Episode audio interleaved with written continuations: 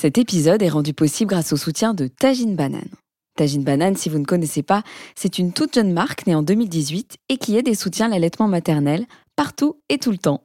Grâce à une gamme de vêtements et accessoires pratiques et stylés, des pulls, des t-shirts, mais aussi des robes et des pièces kids, foncez découvrir leur site sur www.taginebanane.fr et rejoignez leur grande famille sur les réseaux at taginebanane.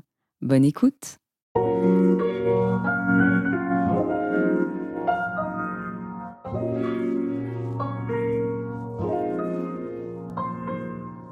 140 par minute, c'est le podcast médical qui interroge sur la périnatalité et la parentalité aujourd'hui. 140, c'est le nombre de battements cardiaques du bébé à la naissance. Ça peut être aussi le rythme de notre cœur d'adulte, accéléré par l'angoisse ou le stress, ou bien lorsqu'il bat la chamade lors d'une rencontre amoureuse ou lors de nos ébats. Entre cœur et raison, entre intuition et preuve scientifique, qu'en est-il de la périnatalité et de la parentalité aujourd'hui? Je suis Laure Gessler, je suis médecin diplômée en santé de la mère et de l'enfant. J'ai plaisir à accompagner les jeunes parents et les moins jeunes d'ailleurs dans l'aventure de la parentalité. J'aborde les questions santé et éducation sans filtre sur les réseaux sociaux et sur ma chaîne YouTube Le Cœur Net.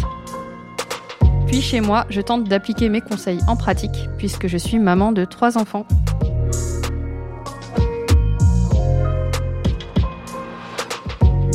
Dans ce podcast, j'ai convié Anna Roy, sage-femme militante et engagée, pour discuter autour d'un verre et évoquer sans phare la grossesse, l'accouchement et l'éducation d'aujourd'hui comme ils se présentent dans nos métiers et dans nos vies.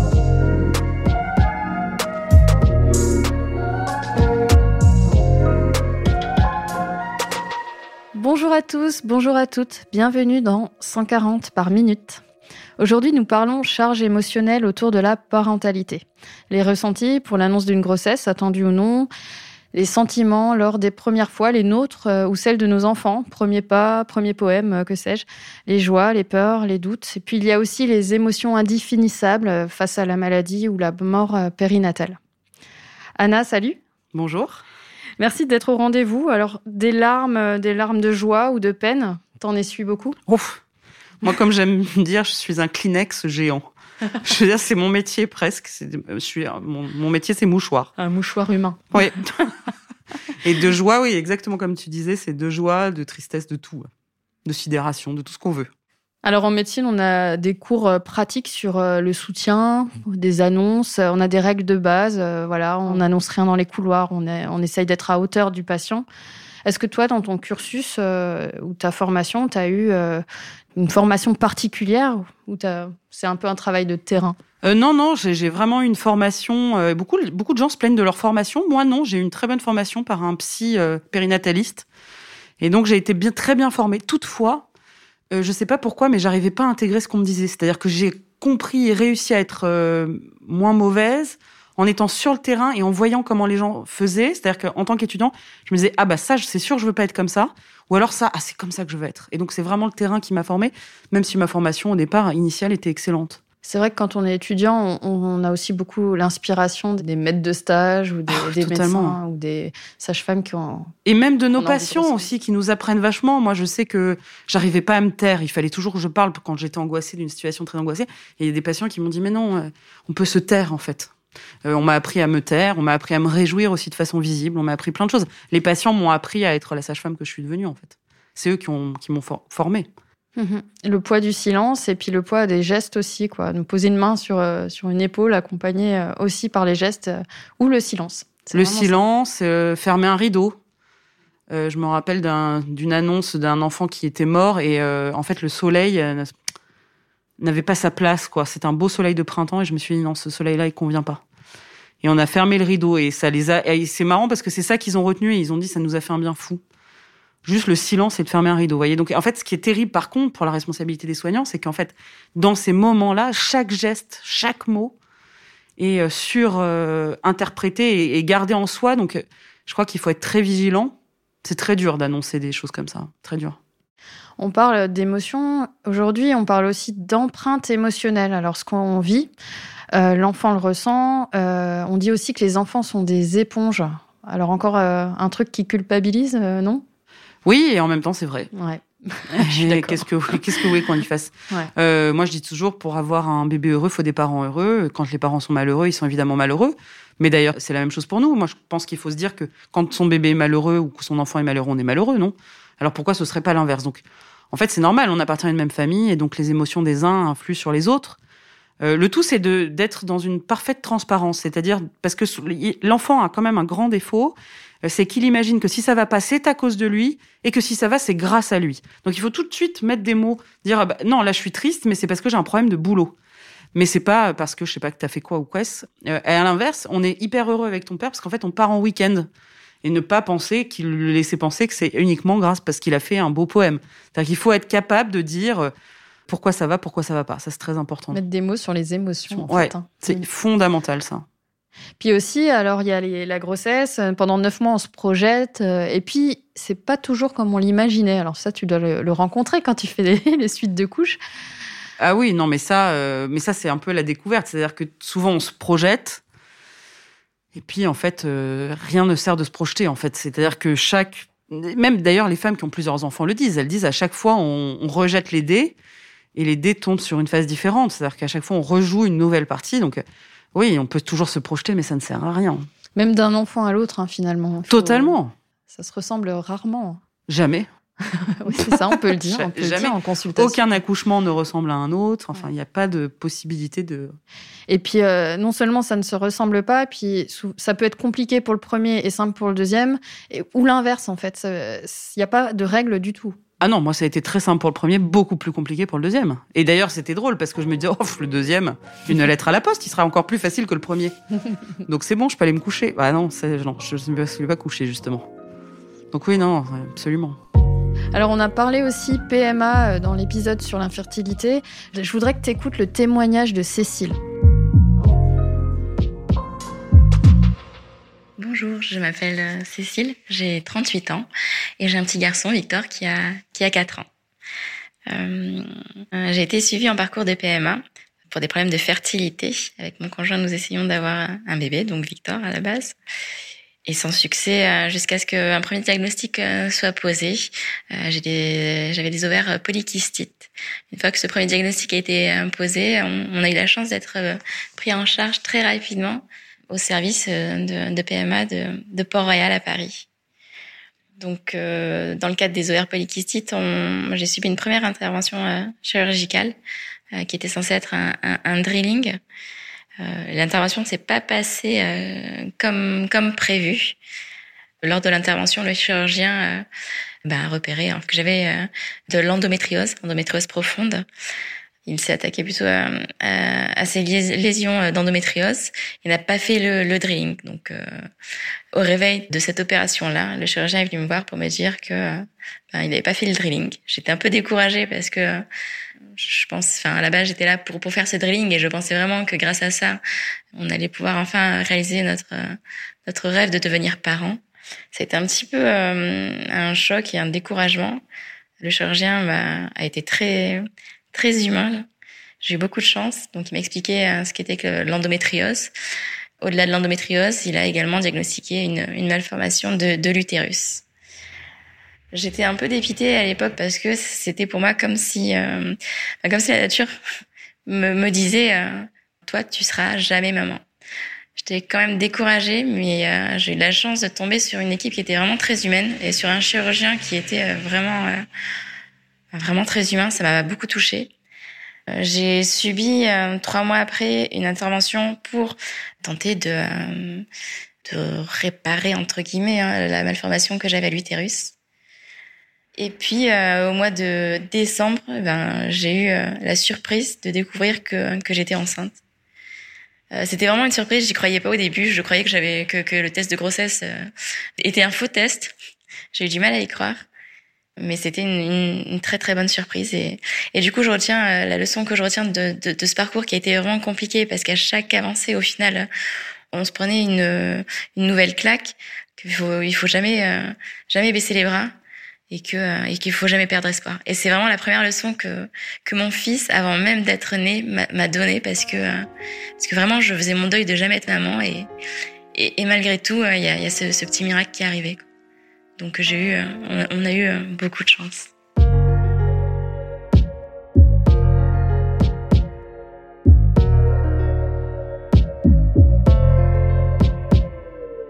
Cécile utilise l'expression de se prendre une claque à chaque avancée.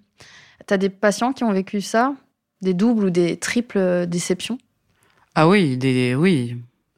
Oui, oui, oui, bien sûr, je suis une maman. Là, c'est presque, vous dites, mais c'est pas possible que justement bah, la nature euh, s'acharne de cette façon. On est à une, perte d'un enfant à quatre mois et demi, une deuxième perte, une troisième perte. Vous vous dites, attendez, là. Oui, bien sûr. Et c'est vrai que c'est d'autant plus douloureux que en France, mais comme partout, certainement, j'en sais rien, on ne veut pas euh, associer la, naissance ou la venue au monde d'un enfant à des choses douloureuses. Et pourtant, c'est vraiment un moment où la, vie et la mort se côtoient. Et je pense que si on osait en parler de façon tout à fait normale, ça irait beaucoup mieux pour les gens qui le vivent. Et il faut rappeler aux gens que la situation de la perte d'un fœtus ou de la perte d'un enfant est une situation euh, fréquente. Une femme sur trois, euh, enfin les fausses couches, c'est alors c'est terrible de le dire, mais c'est notre quotidien. Donc ça veut dire que la mort est vraiment inextricablement liée à la vie.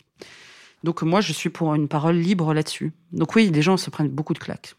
Les gens se prennent des claques et Cécile nous donne une belle euh, leçon de vie, je trouve, parce qu'elle nous parle, voilà, il y a la science, il y a les, statistiques, euh, ce que doit comprendre et entendre le patient, mais il y a aussi ce qui se passe finalement. Elle a eu, elle a eu un enfant, cette femme, donc Là-dessus, j'aimerais bien rebondir sur les mots, sur la forme, en fait, parce que je pourrais faire un petit message aux soignants, aux étudiants en santé qui nous écoutent parce qu'on ne mesure pas combien le poids des mots est important. Alors effectivement, il faut qu'on annonce, qu'on donne des chiffres ou des statistiques euh, si c'est demandé, mais ça reste des statistiques. Si on est trop brutal, ça peut être aussi tout un monde qui s'écroule.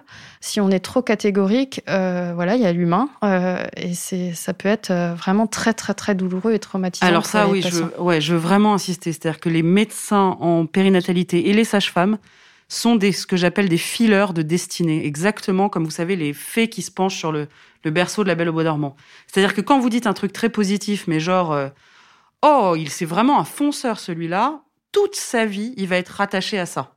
À l'inverse, si vous dites eh ben dis donc celui-là il est pas pressé de venir, hein? C'est Tanguy, hein? Eh ben toute sa vie il va se taper ça en fond, en fond sonore.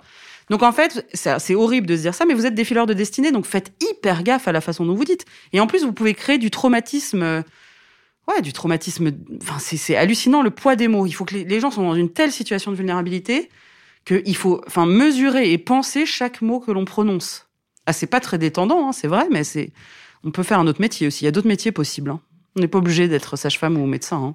Hein. ouais, tant qu'à faire, euh, si on le fait, voilà, faut le faire euh, à fond. Puis, avec la forme. C'est vraiment cette histoire de forme, quoi, d'annoncer les choses. On peut, il faut tout dire, on doit tout dire si la personne le demande, mais euh, avec mesure. Et puis il y a aussi encore cette place de, voilà, de, la nature, des choses qu'on ne maîtrise pas, hein, l'air de rien.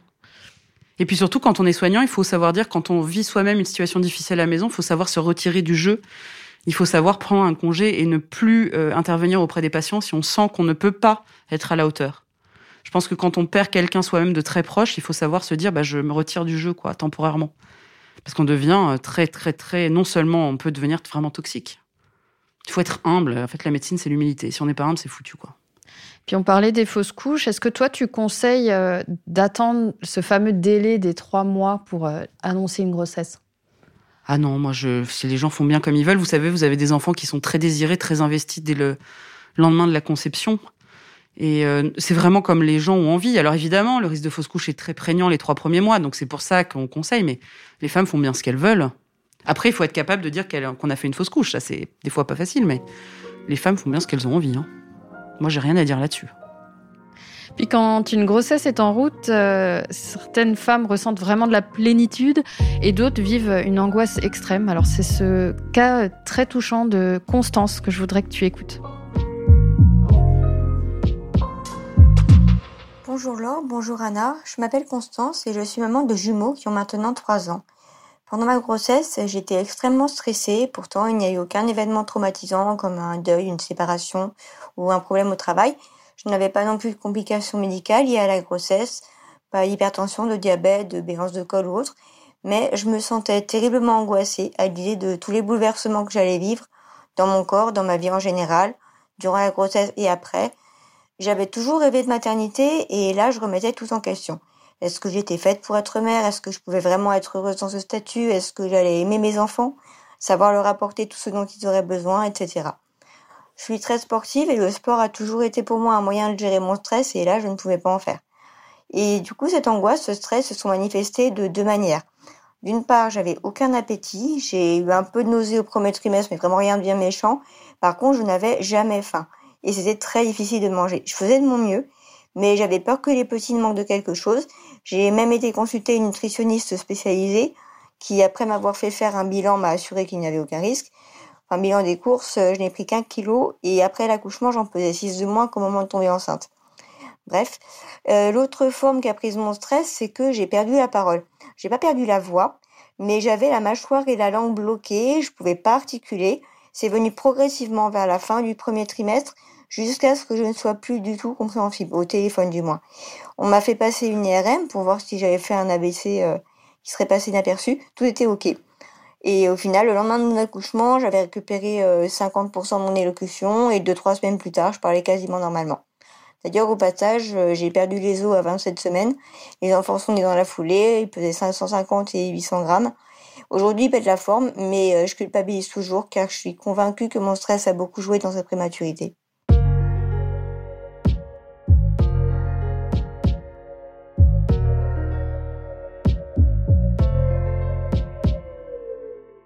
Non, non, ça, je, là vraiment, ça me fait mal au cœur qu'elle puisse imaginer ça. Ça me déchire le cœur. Ah non, vraiment, non vous savez, on ne peut pas tout expliquer en médecine. Et là, si ça se trouve, en fait, on n'en sait rien. Peut-être il y a un petit virus qui a fait qu'en fait, elle est... on peut tout imaginer, mais qu'elle se dise pas que c'est son stress. Quelle culpabilité. Ah non, mais ça me rend malade. Mais si vous voyez, moi je vois des gens stressés toute la journée, des femmes stressées toute la journée, elles accouchent pas toutes à, à 27 semaines. Non, non, oh là là, non, ça, ça je veux pas entendre ça. Alors c'est vrai qu'on entend des choses comme euh, le stress, ça pétrifie, ça fige. Alors il faut aussi savoir, par exemple, cette histoire de mâchoire bloquée, euh, il y a des virus. oui, c'est ça. Euh, des réactivations virales, en fait, de, notamment du virus de l'herpès, qui sont pas graves. Hein, ce sont, on appelle ça des paralysies faciales affrigorées. Qui, Exactement. qui sont plus fréquentes chez les femmes enceintes. il y a trois fois plus de risques d'ailleurs chez les femmes enceintes, mais ça reste quand même très rare. Et c'est pas grave. Et c'est pas grave. Mais ça arrive et donc, euh, pas évident de déculpabiliser ces mamans. Hein. Ah oui, mais pourtant, c'est. Euh, bah, c'est la clé de. Ça, c'est notre euh, clé de voûte, ça doit être notre objectif principal parce que ça n'a vraiment rien. Enfin, non, c'est terrible. Tout... Et en fait, pour moi, devenir mère, quelque part, c'est rentrer dans la culpabilité. C'est-à-dire que je sais pas, moi, depuis que j'ai accouché de mon premier enfant, je suis tout le temps coupable coupable d'être au boulot quand alors que je devrais pas, je devrais m'occuper de mon fils. Quand je suis avec mon fils, je me dis putain, je, suis pas en train de travailler, je me sens coupable. Je me sens coupable d'aller au supermarché alors que je devrais aller acheter des produits bio locaux euh, dans mon marché à côté. Enfin bref, c'est la culpabilité permanente qui m'étreint chaque seconde de ma vie. Que tu te mets toi-même, mais que, que la société met en fait. faudrait ah bah, les deux, hein. Mais moi, j'ai même pas besoin de la société. Hein. je crois que je crois que c'est vraiment euh, le commun de beaucoup de mères. Hein. Moi, je suis un peu dans ton cas aussi, j'avoue ah oui, moi j'ai même pas besoin d'Instagram pour me culpabiliser. Hein. D'ailleurs, euh, ça se dit, hein, déconnecter des réseaux, ça peut faire du bien aussi euh, quand on est, euh, quand on se culpabilise. De, trop, oui, ça, déjà ça diminue un peu la charge. Un, petit peu, ouais. Et puis côté éducatif, quand on a du mal à gérer les émotions de nos propres enfants, qu'est-ce qu'on peut faire? C'est pas à moi qu'il faut demander. Hein. Je suis complètement nulle. Ah bon? Moi, je les écoute. T'en as deux. Qu'est-ce que tu fais pour les tiens? D'ailleurs, quand il y a beaucoup d'émotions, des pleurs, des crises bah, Des fois, je suis pas parfaite d'abord. Hein. Des, fois, je m'énerve. Alors moi, je, confesse. C'est-à-dire que quand j'en peux plus, euh, bah, j'en peux plus. Hein. Je crie, hein, comme tout. Enfin, je sais pas si les gens crient. Il y a des gens qui ne crient pas. Bon, bah, ils sont formidables. Moi, je fais partie des gens qui crient, c'est pas bien. Alors après, je me culpabilise justement. Mais d'habitude, quand je vais bien et que je suis pas trop fatiguée, évidemment, je les écoute. Mais enfin bon, des fois, quand euh, c'est une crise pour pas mettre une chaussure, j'ai beaucoup de mal à écouter je trouve ça tellement absurde. On veut pas mettre sa chaussure, mais pourquoi? Tu vas pas Alors du coup, on, on... non, non, moi je suis oh là là, je suis pas parfaite. Stop. J'arrête parce que je vais dire des, des, horreurs. Alors personne n'est parfait et tout le monde a cette fameuse crise de la chaussure un jour. ça c'est sûr, ça, c'est un, un, passage obligé en général. Si c'est pas les chaussures, c'est la veste. Oui, alors parler, parler, parler des émotions quand on peut, et puis même euh, aux enfants évidemment.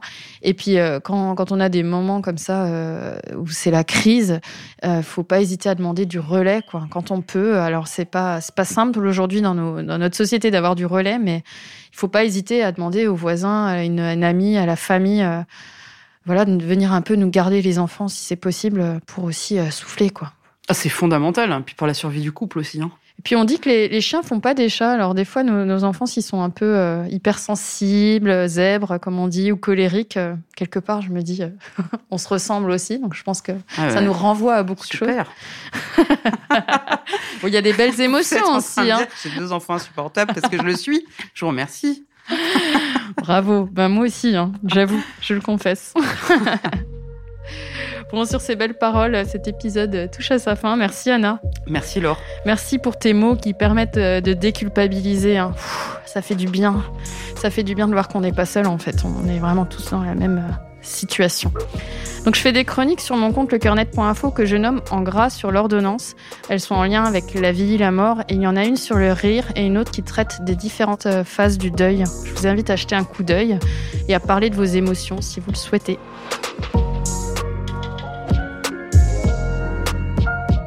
Cet épisode vous a plu, n'hésitez pas à le partager et à mettre 5 étoiles.